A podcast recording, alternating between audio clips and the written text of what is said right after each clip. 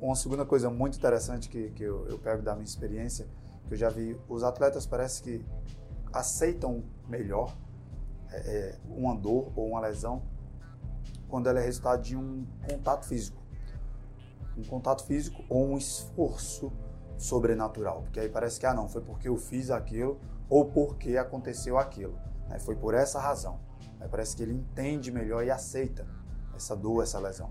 Já quando é de fato a natureza passando fatura, né? ou porque ele está sabotando é, o descanso ou a alimentação, e aí ele não está conseguindo render o que precisa, aí ele não entende isso, ele não aceita, porque na cabeça dele o atleta pode sabotar um pouquinho aqui, um pouquinho ali, e aí quando vem a dor, porque vai chegar, né, o boleto vai chegar, e aí ele não sabe como lidar com isso. Né? E eu vou dar exemplos bem específicos aqui da, na tríade, né, de como isso vai afetar, é, vai te gerar dor e vai afetar o teu bolso.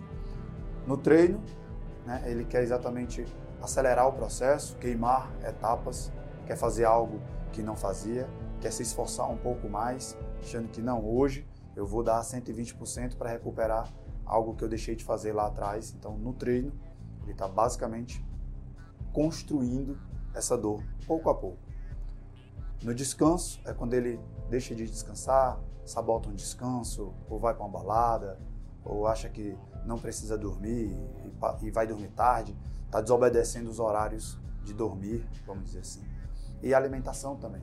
O teu corpo é uma máquina, ele tanto precisa descansar como ele precisa se alimentar. Você tem que colocar de volta a, a energia para essa máquina funcionar.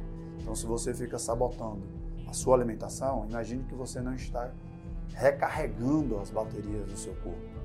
E aí vai ter uma hora que essa máquina vai deixar de funcionar como deveria.